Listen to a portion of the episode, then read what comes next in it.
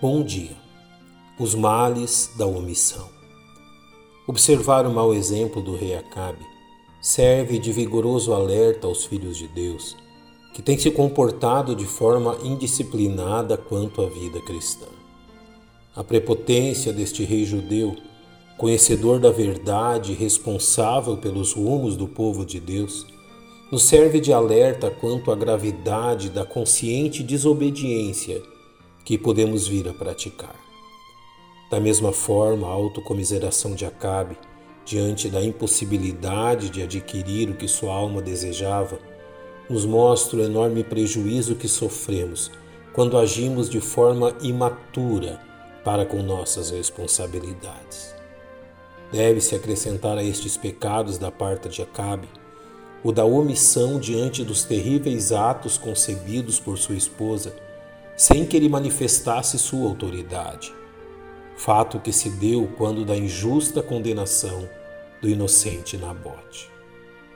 Lembremos-nos que, diante da autocomiseração do rei, Jezabel tomou as rédeas da situação, usando da autoridade deste a fim de incriminar o justo Nabote.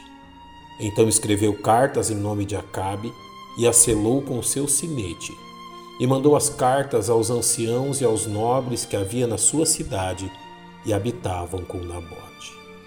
Acabe não somente consentiu que sua autoridade fosse usada para um intento maligno, como forneceu os meios a fim de que o mal fosse praticado, ao permitir que um homem inocente fosse acusado injustamente, como nos é descrito.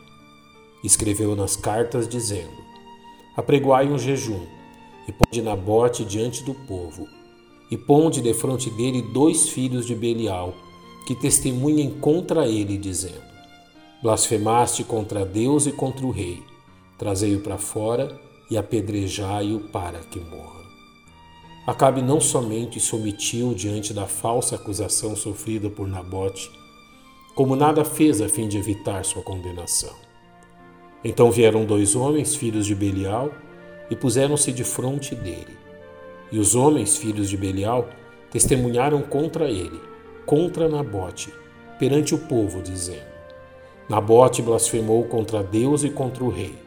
E o levaram para fora da cidade e o apedrejaram e morreu. Momento algum vemos Acabe protestando ou se levantando contra o que sua esposa estava fazendo. Pelo contrário, ele se alegrou com o resultado de sua omissão. E sucedeu que, ouvindo Acabe que Nabote já era morto, levantou-se para descer para a vinha de Nabote, o gisraelita, para tomar posse dela.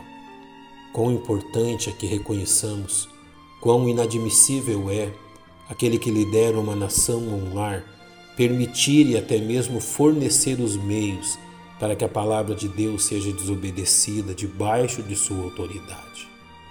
Jamais um homem que serve a Deus deve permitir que sua casa, seu veículo ou seu dinheiro devem ser consagrados ao Senhor, sejam usados de forma ímpia e pecaminosa. A ordem bíblica quanto ao ordenamento do lar de um homem de Deus é nos deixada clara na epístola de Paulo aos Romanos, quando nos diz: Falo como homem pela fraqueza da vossa carne Pois que assim como apresentastes os vossos membros para servirem à imundícia e à maldade para a maldade, assim apresentai agora os vossos membros para servirem à justiça, para a santificação.